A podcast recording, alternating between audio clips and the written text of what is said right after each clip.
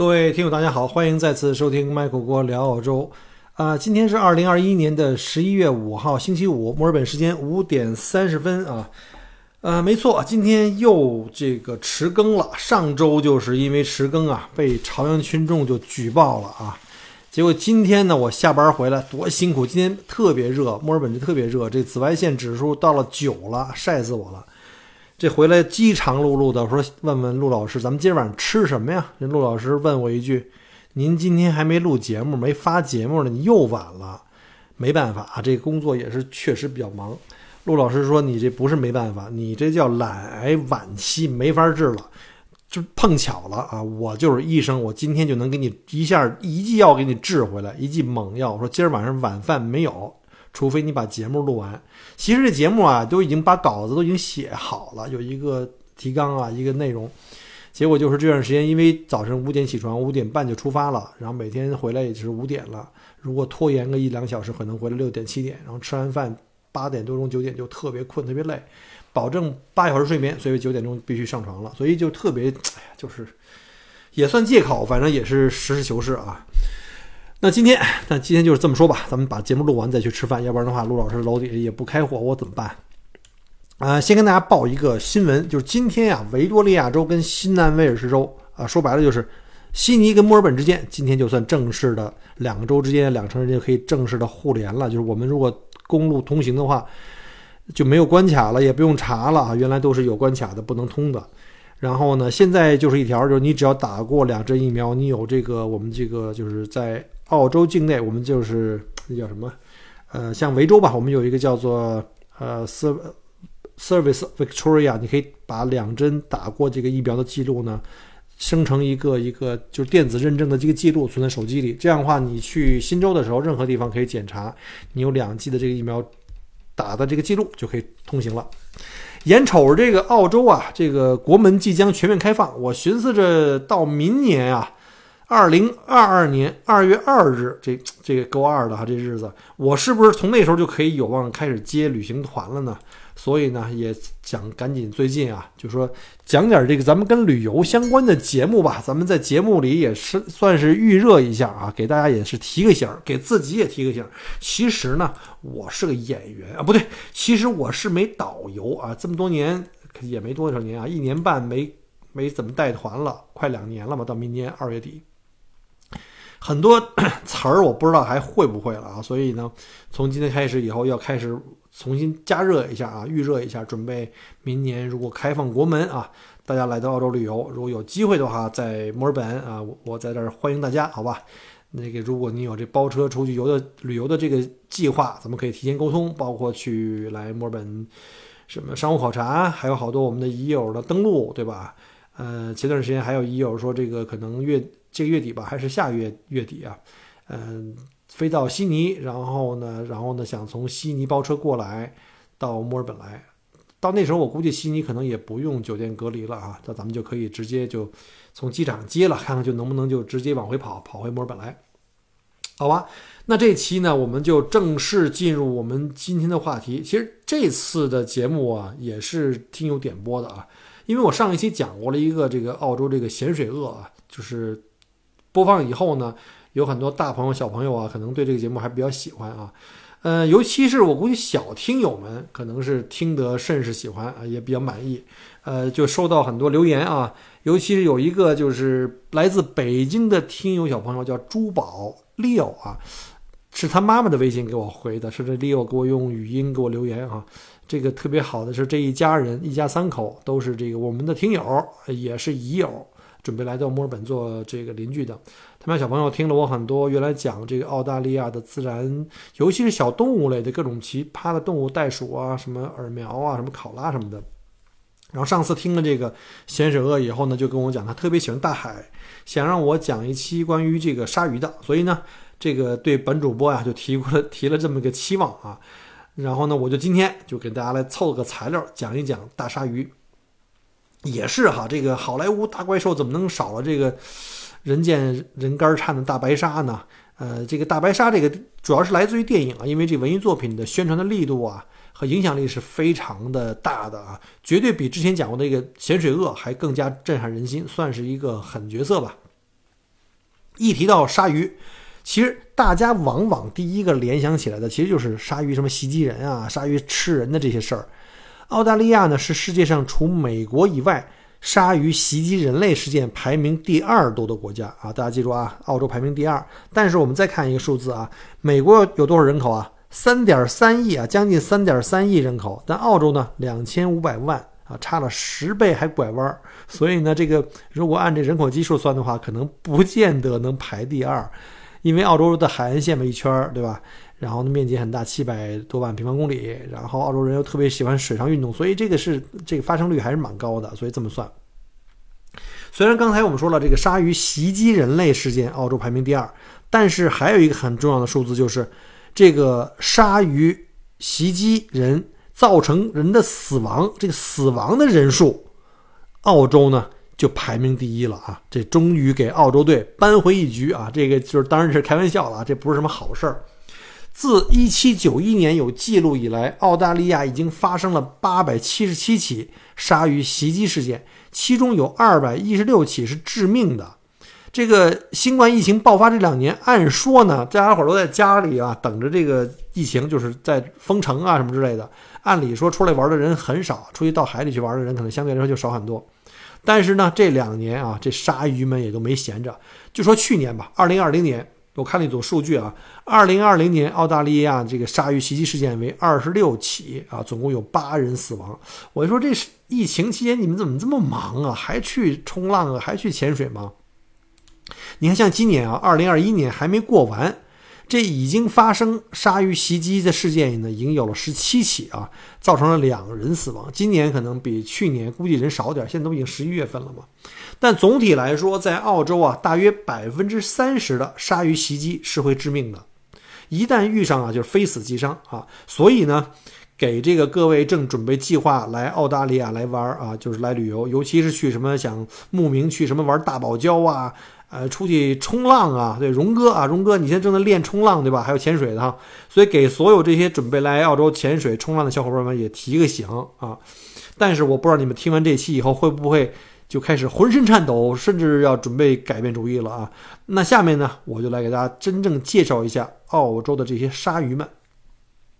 其实鲨鱼本身啊是一种非常非常古老的生物。鲨鱼的祖先啊，在四亿年以前就开始在原始的海洋中开始游弋了。那时候，连爬行类、鸟类甚至哺乳类动物都还没出现呢。鲨鱼比上一期介绍的那个这个在恐龙时代就开始出现的这个鳄鱼的祖先还要古老的很多。所以它是真正的地球的这个非常非常资格老的这个生物啊。全世界的鲨鱼大概有四百多种，而栖息在澳大利亚海域的大概有一百七十种左右。而体型呢，从最大可以长达十二米的鲸鲨啊，一直到体型最小只有十八厘米的侏儒鲨，你都可以在澳洲的海岸线内呃偶遇。当然了，还有就是我们刚才讲过的这个各种电影作品啊，恐怖片中的这个大 boss 就是这大白鲨。呃，不过小伙伴们也不用太担心啊，千万不要一说这澳洲每年死于这个鲨鱼的袭击事件的这个这个人数全球第一就不敢来澳洲玩了，好吧？也千万不要认为澳洲海岸线一堆啊都被这个一圈都被这个大鲨鱼、大白鲨们就那游泳等着你来啊，等着你的鱼饵下鱼下水，它准备好这个开饭呢。其实啊，人类遇到鲨鱼袭击的几率比遭雷劈还低得多。你想想啊，比遭雷劈还低得多呢，那比中彩票还难呢。实事事实上，哈，每年大概有一亿人造访这澳洲的水域啊，包括游泳啊、冲浪啊、什么晒太阳啊，还有就是潜水。像小郭就喜欢潜水。根据这个 Surf Life Saving Australia 的这个数据啊，成为这个在澳大利亚范围成为这个。鲨鱼啊，成为鲨鱼袭击的这个受害者的风险啊，远远低于五千万分之一。也就是说，你如果每年有一亿的人来澳洲的水域来游泳、冲浪、潜水什么的，也就是说，一年可能才有，也就是两个人啊，就是有可能会被鲨鱼袭击。而且大家非常惧怕的那个所谓那个大 boss 就是大白鲨啊，其实它本身是已经是属于濒危的物种，已经被人类保护了这么多年。整个这个大白鲨的这个家谱啊，在澳大利亚的这个海域范围内，连老带少的哈，我们就说这个老弱病残全算上，归了包堆儿，也就才八千多头，比起之前讲过那咸水鳄，大家还记得多少吗？二十多万只的这个数量级。所以大白鲨是属于那种简直是少得可怜的数量。而且大白鲨一般啊，通常长到成年，在两米五以上的体型才开始吃吃这些哺乳动物，比如像海狮、海豹之类的。在它幼年的时候，比如体型比较小，低于两米五的时候，基本上它也只吃鱼啊。所以这个大白鲨的宝宝啊，在在这个儿童阶段啊，基本上是没有可能把这个人类作为这个辅食的，所以你不用担心啊。所以你看一下这个能遇上一回这个可以吃人的大白鲨，那那得是多么千载难逢、百年不遇的一件事儿啊！所以你不用那么担心。而且呢，其实事实上，袭击人类的鲨鱼并不只有大白鲨，在澳大利亚会袭击人类的鲨鱼呢，主要有四种。大家记住啊，敲黑板了，有四种，拿笔记下来。第一种虎鲨，大家看到哈，海洋馆里就有，它们也很聪明。另外一种是牛鲨。啊，再有呢就是大白鲨跟远洋白鳍鲨，这这四种是最主要的。发生在澳洲的这个鲨鱼袭击事件，其实绝大部分的这个案例呢，它的凶手是谁？是牛鲨，根本跟大白鲨一点关系没有。牛鲨呢，这外形啊壮硕如牛，然后呢鼻子呢呃阔而平，脾气又火爆，很具有攻击性。牛鲨呢更加喜欢在浅水的这个区域活动，而且还能从海口偶尔能够溜到淡水河流里面去啊。它不是说只有在海里，有可能在这个河海交接的地方顺流而上，进入到这个河流系统里面去。而进入淡呃淡水的这个牛鲨，因为血液这个盐度和它的激素分泌的发生变化，会变得更加的粗这个粗暴跟凶猛，更加好斗。而且这种牛鲨呢，它食性很杂，基本上是见啥吃啥。呃，有这个生物学家啊，在牛鲨的胃里发现过有牛啊，大家知道那牛鲨还能吃牛啊，但不是因为这个得名的，还吃狗，当然也有人类，甚至呢还有河马的尸体。有的时候，他们甚至还吃自己的同类。在一九一六年啊，美国新泽西州海岸连续发生了五起这个鲨鱼袭击事件。第一起事件啊，就被当地的民呃民民众和这媒体吧当做一起非常偶然的事件，没有太重视。结果几天以后，又发生了第二起震惊了整个美国，造成当地旅游业甚至停滞的这么一个鲨鱼袭击人的事件啊。但更令人震惊的事件还在后面。在第二起袭击发生后不久，一群男孩啊，在离这个大海还有十九公里远的一个河水中游泳时，遭到了这个鲨鱼的袭击。其中一个男孩的身体啊，部分身体哈被这个鲨鱼给吃掉了。然后一个成年人想跳进水里去救他，结果呢也被鲨鱼给杀死了。后来呢，这只鲨鱼顺流回游的时候，就游向大海的时候，又在沿途又袭击了一个男孩啊，使他失去了一条腿。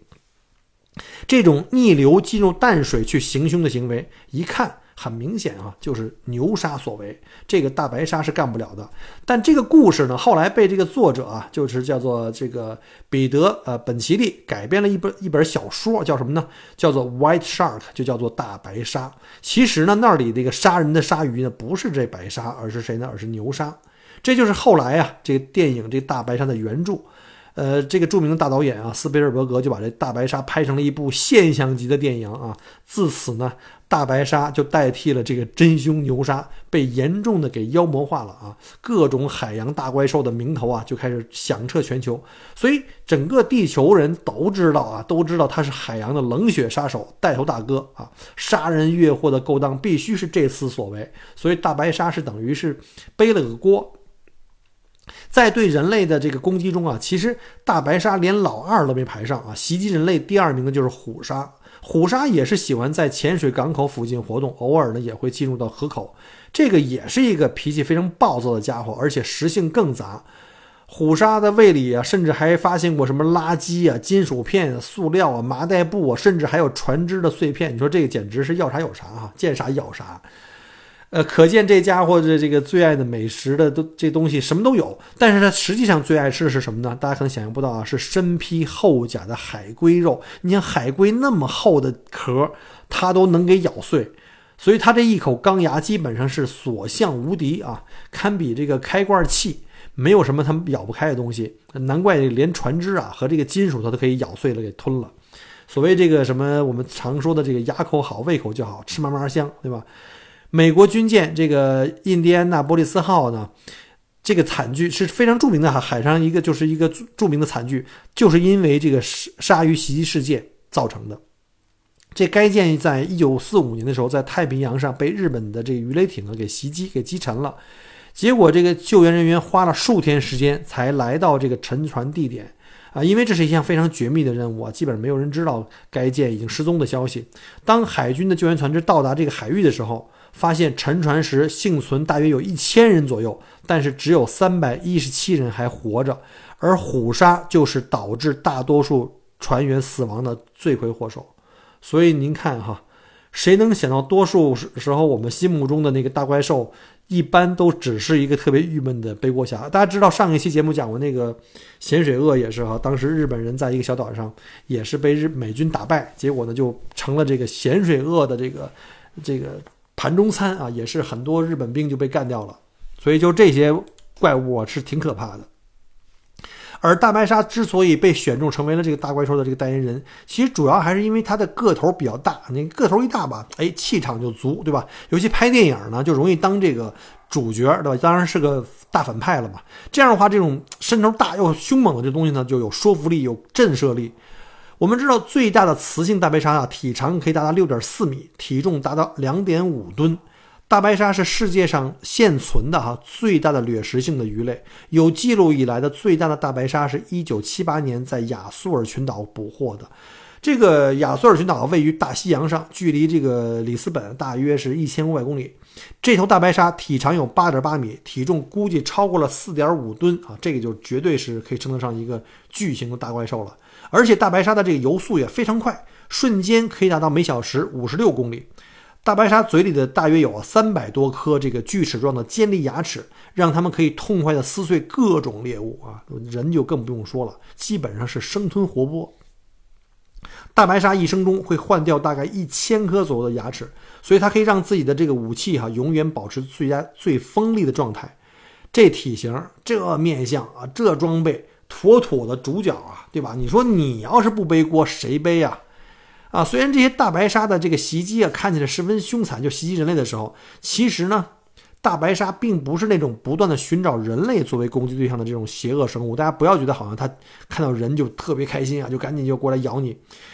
其实鲨鱼作为高居海洋食物链顶端的这种肉食动物，会进行捕猎的这个，并且吃下的这个大量的肉，对吧？但是呢，它的食谱上并没有啊，并没有人类。主要是海洋里的鱼类啊、海龟啊，还有鲸鱼啊、海狮，甚至海豹啊。其实人类它并不爱吃啊，它也并不喜欢吃。实际上呢，那鲨鱼的肌肉、发达皮庞大的身躯，它需要大量的能量来驱动。而人类其实我们的体脂来说啊，太低了，对它来说太瘦，就是它吃了我们以后，觉得这肉太硬，而且没有足够的这个这个体脂来给它提供能量和这个什么。其实呢，无法让它提高这种叫提供什么高能量的这种脂肪。多数的时候，鲨鱼之所以袭击人类呢，其实是完全是属于什么呢？误判和误伤。有人会问了，那鲨鱼如果不对人不感兴趣，为什么还袭击我们？呃，我记得好像是一七年还是一六年，我们去西澳自驾的时候，拜访过一个一外形看起来一点都不高大上的一个小小的一个家庭经营的水族馆。哎，那里的讲解员特别棒，讲的特别细，各种动物还有他们的这些生活习性，啊，他也就给我们讲了这个鲨鱼袭击人类的这个这个原理。就他就说这个东西啊，大部分都是误判和误伤。如果我们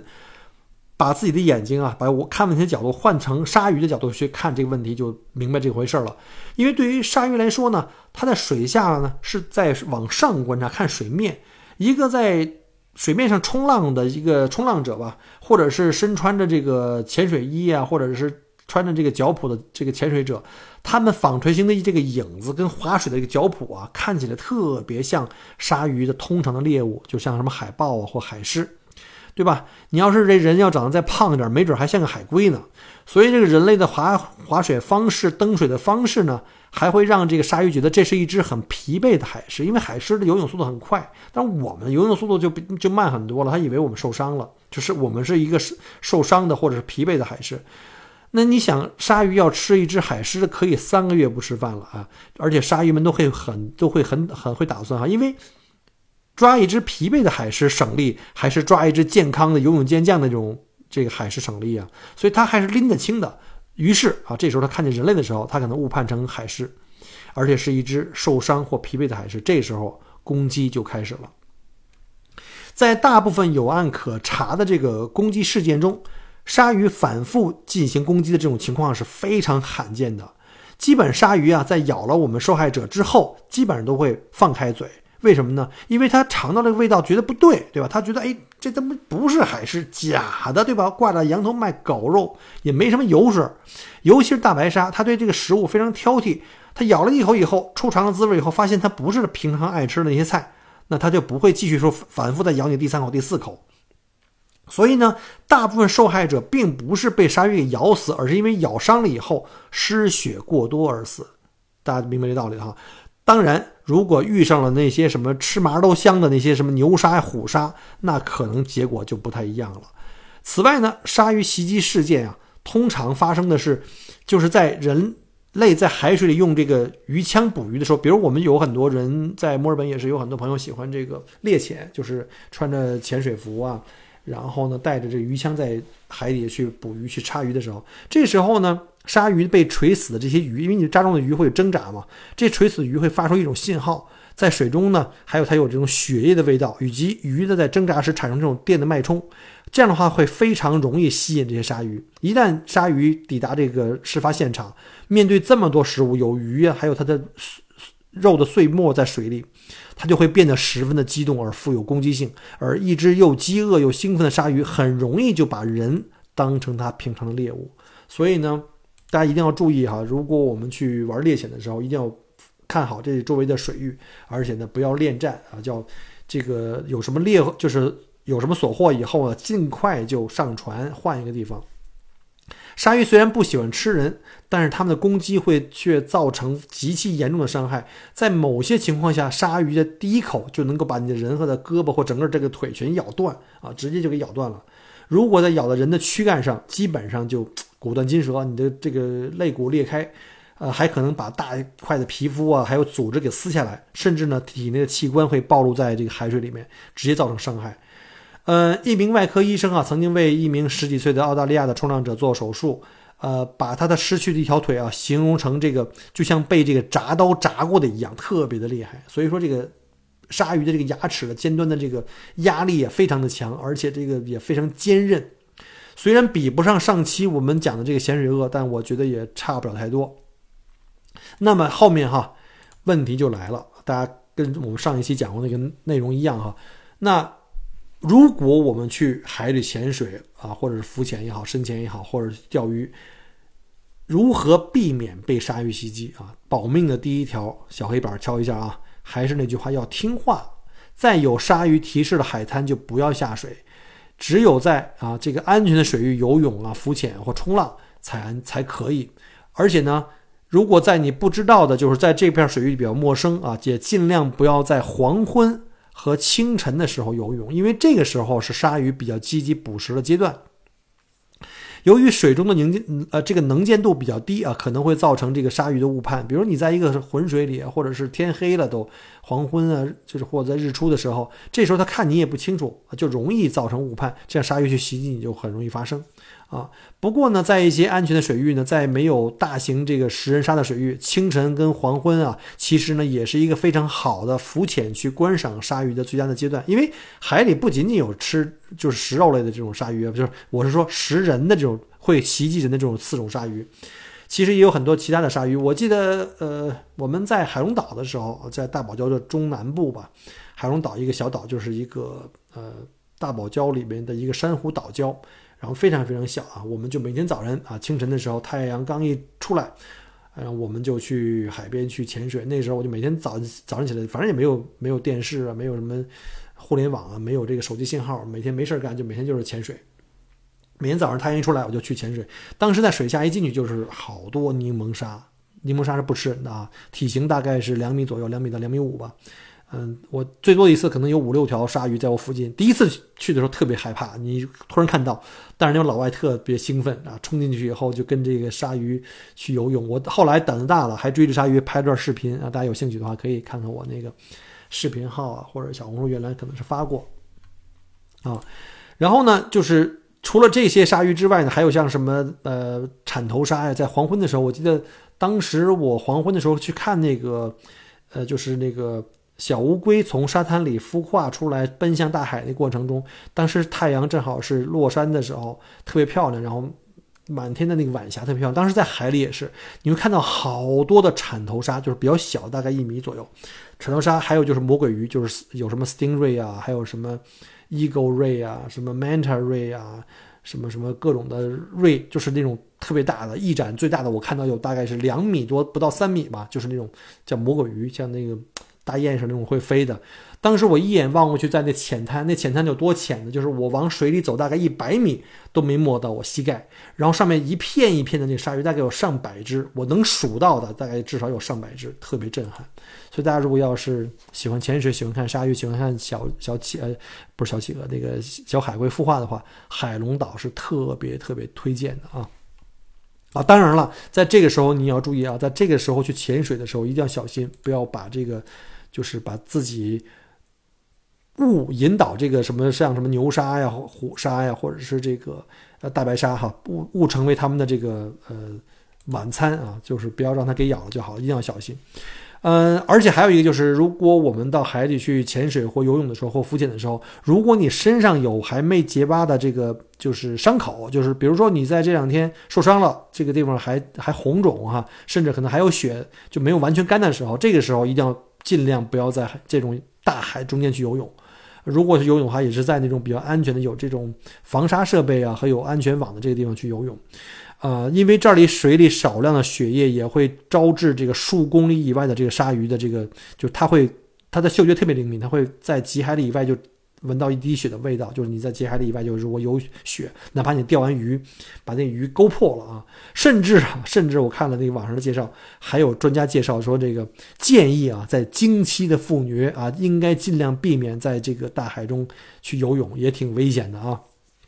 还有就是，你如果发现附近有人在钓鱼，这时候你也要尽量注意避免不要下水啊。还有就是避开什么水中的沙洲啊、海中的小丘以及水下的这种陡坡。啊，因为海中的这个野生动物啊，各种的鱼类往往会聚集在这个附近的区域。它们因为是这个鲨鱼天然的猎物，所以呢，这个时候如果你去了混在一起，那我估计也危险，因为鲨鱼就在不远处。另外一个对着装的要求，就不要穿这个色彩啊对比特别强烈鲜艳的衣服。对比强烈和色彩鲜艳的这个游泳衣或者是这种潜水的湿衣，会对鲨鱼起到迷惑的作用。啊，即使是对比强烈的这种棕色的这种线条，也会对鲨鱼产生一种就是误判啊。就怎么说呢？就是你们看一下外面，我们不管是专业的潜水，就是深水的这种，就是湿衣也好，或者是这个浮潜的这种衣服也好，基本上都是以黑色的这个色调和蓝色色调为主，顶多是带一点灰色呀或深蓝色的一些装饰啊。原来这种颜色的配置啊，是其实用来保命的，不太适合用特别鲜艳的颜色，呃，尽量也。建议大家不要佩戴什么闪亮的珠宝啊，甚至是手表啊，什么项链，因为它可能在水下呢反射太阳的阳光，这个也会吸引这个鲨鱼的注意力。大家知道有人去专业钓鱼的人去钓路亚，就用这种假的鱼饵，很多鱼饵都是那种带金属的反光的，对吧？包括是去钓那些什么其他的鱼的话，有很多那种鱼饵是彩色的，颜色很鲜艳。大家一定要记住哈，我们一定要反其道而行之，好吧？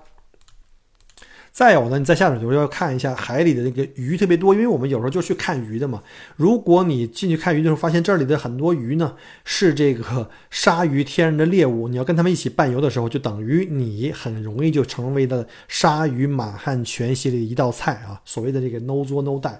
尤其是你看到周围有很多这个海狮或者这个其他的鱼在惊慌逃窜的时候，这时候您别在那看热闹，麻利儿的赶紧逃生吧。赶紧上传啊！赶紧上传，多多看看那种什么什么 National Geography 叫什么呃国家地理杂志这种海洋的这种片子，其实对你也会有这种这种呃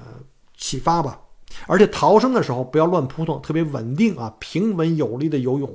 呃，千万不要毫无章法的游泳，尤其是那些不太会游泳、水性比较差的哈，在鲨鱼眼中，那你就是一条受伤的虚弱的海豹。我估计这种狗刨式的啊也很危险啊，很容易招来这个鲨鱼，所以大家如果有条件的话，还是练好游泳啊，什么自由泳啊、蛙泳啊，啊一定要练好。然后呢，在浅水区你也不要想当然认为自己是安全，比如我在海边儿趟趟水，对吧？我就在一个齐腰深的水里，我告诉你，鲨鱼可以在深度不足一米的水中发动攻击。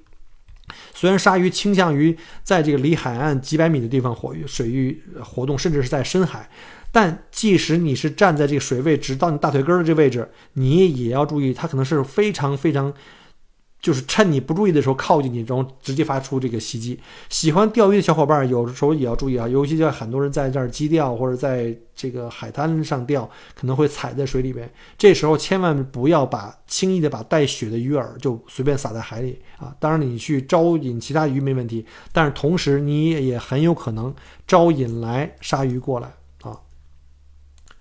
那再。退一万步讲，如果发生了最坏的情况，你发现自己中大奖了，被一只鲨鱼袭击了，那该怎么做呢？如果有可能，我说的是一，我说我说的是有个有可能啊，一定要反击，因为你没有办法了，你的最后的办法只能是反击，自己来拯救自己。虽然这个鲨鱼十分的凶残啊，但是他们也会有有点什么呢？叫欺软怕硬，他们不喜欢会使自己受伤的这个猎物，因为他们也怕受伤，因为他们如果受伤，比如身上被划破。会有血出来，其他的鲨鱼可能也会袭击它啊，所以他们也会保护自己。所以呢，就像我们上一期讲过的，像对付这个鳄鱼一样，要坚持的战斗啊，用拳打脚踢，甚至用刀捅啊，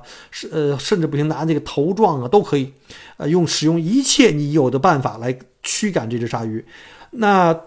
上期讲过，对鳄鱼啊有一招很有用，就是抠眼珠子，对吧？其实对于鲨鱼也同样奏效。鲨鱼的眼睛也是它全身的弱点啊，尤其的敏感。另外还有就是它们的鳃，啊，这似乎啊能够帮助这鲨鱼认识到，它面对的这个并不是食物啊，并不是普通的这种猎物，它是面对了一个特别厉害的一个人类。它只要它选择放弃，那它自己保命的机会呢也就增加了。那同样作为受伤害的你呢，有可能因为通过这两个动作抠眼睛和这个挖它的拽它的鳃啊，可能也会保了你自己的命。呃，上面讲了这么多啊。大家脑海里肯定有了这个，唯一剩下的信息就是剩下对这个鲨鱼的恐惧了。但实际的情况是啊，我最开始就讲到了，人类啊被鲨鱼袭击的概率啊特别低，比遭雷劈还低。不是有那么一句话吗？就是鲨鱼咬人的这个机会啊，要比人咬鲨鱼要要这个低得多。尤其是如果你并不是说特别喜欢冲浪啊、潜水啊，只是偶尔在海边湿湿身的话。就这个几率，我觉得基本上是趋趋近于零啊！别到时候因为我讲了这节目后，大家都都不敢来澳洲了。但是呢，这个人有一个特点啊，人脑啊非常不善于这个判断特别微小的这个数字。我说这个五千万分之一的这种几率，你根本没概念。但是呢，人脑呢只喜欢把注意力集中在什么呢？恐惧上啊，尤其是对他特别恐惧，因为人都有这个趋向性嘛，就是这个这个呃趋利，对吧？然后呢，这个对这个。风险啊，对这个恐惧是特别的这个避之不及啊，尤其是总被反复提起来的这种恐惧感，比如说被蛇咬啊，对吧？什么被咸水鳄咬啊？但是我们知道吗？人类被椰子砸死的几率绝对比这个鲨鱼咬死的几率还多啊！但是在新闻里、电影里，没有人描述这个说谁被椰子给砸死了，因为那玩意儿一点不刺激，听起来觉得一点都不好玩，没有流量，对吧？所以呢，我们都认为椰子是相对安全的，而鲨鱼是恐怖的。而且随着这个人口的激增啊，以及这个过度的捕捞啊，像什么鲨鱼翅、鲨鱼皮、鲨鱼牙，甚至这个鲨鱼的肝啊，都被有过度的被这个索取着。所以全世界各地的鲨鱼的这个数量急剧的下降啊。再可怕的大怪兽，比如说大白鲨，以及上周呃，就是上期讲的这个咸水鳄，其实在人类面前也只有被屠杀殆尽的命运。世界上最致命的动物。这些大怪兽基本上也都排不上这个号，你知道吗？我们知道，其实有一个数字，大家可能都知道哈，每年杀死人类最多的竟然是蚊子，一年啊，平均干掉七十二万五千人，什么疟疾、各种传染病都是它传播的，人就死了。那第二名是谁呢？也不是大白鲨，第二名却是我们人类自己。我们一年平均杀死自己的同类多少呢？平均啊，四十万。大家想一想，四十万，很恐怖。与其担心被这大怪兽啊还还吃掉，还不如担心这些大坏人呢，对吧？什么比如说谋杀呀、恐怖袭击呀，以及战争。所以那些什么谋杀的这些刑事犯罪的这个犯罪分子啊，以及恐怖袭击的这些恐怖分子，还有就是那些特别好战的战争狂人，这些天天喊着要去战争打这个打那个那些人，这些人才更加的危险啊。好了，这个又跑题了，咱们还是说回这个话题吧。澳洲海域啊范围内有大概一百七十多种鲨鱼啊，尤其是在昆士兰的这个大堡礁，鲨鱼的多样性可以达到五十种以上。啊，前面我提到那个大堡礁中间的那个小岛啊，海龙岛就是一个特别棒的一个天然的海洋馆，真的特别特别棒。感兴趣的朋友可以去回去看一下，出门左转。呃，我应该是专门讲了一个去大堡礁、海龙岛和这个飞沙岛的一期节目，不是一期，可能是一个连续的一个节目。如果有兴趣去呃准备去这些地方玩的话，建议去听一下。还有就是西澳，在西澳大利亚呢，就是著名的宁格鲁礁啊。其实很多我们的同胞并不知道西澳这个宁格鲁礁，我们只知道大堡礁。大堡礁是全世界最大的这个礁群，对吧？在这个两千多公里、两千五百多公里。而这个西澳的宁格鲁礁呢，它是全世界最大的这个群礁，也叫暗礁，就是它基本上不用坐船到特别老远啊，你从海滩。有的地方从 Coral Bay 啊什么这种地方，直接从海滩游下去就可能看到这些礁石。这边有好多的这个鱼类，还有这个呃鲨鱼，还有就是鲸鲨。宁格鲁礁最著名的就是看鲸鲨，呃，也是这个海洋爱爱好者非常好、特非常非常推荐的一个打卡圣地啊。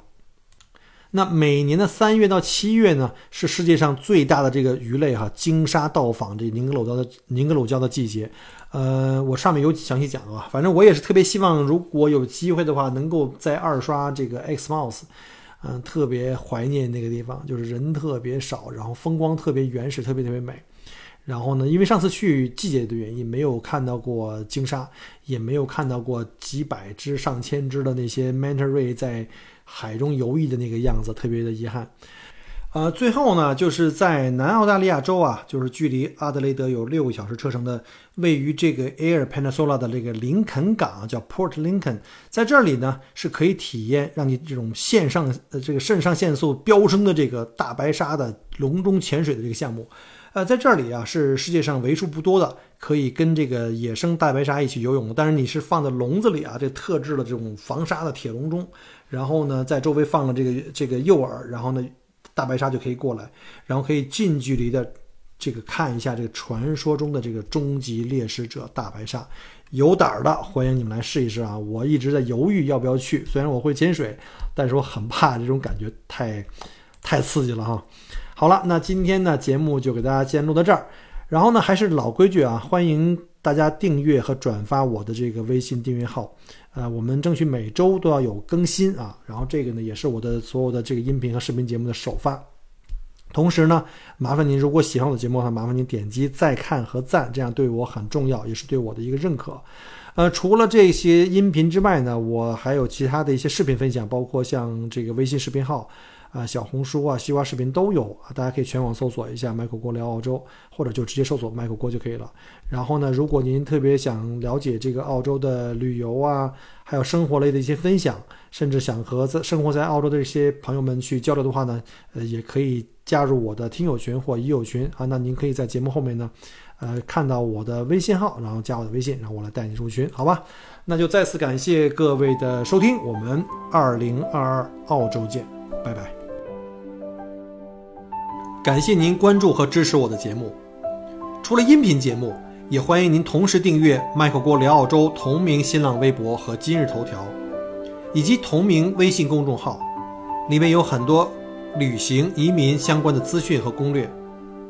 如果您正在规划澳洲旅行、留学或移民，欢迎您加入我的听友群和移民交流群，有更多精彩在等着您。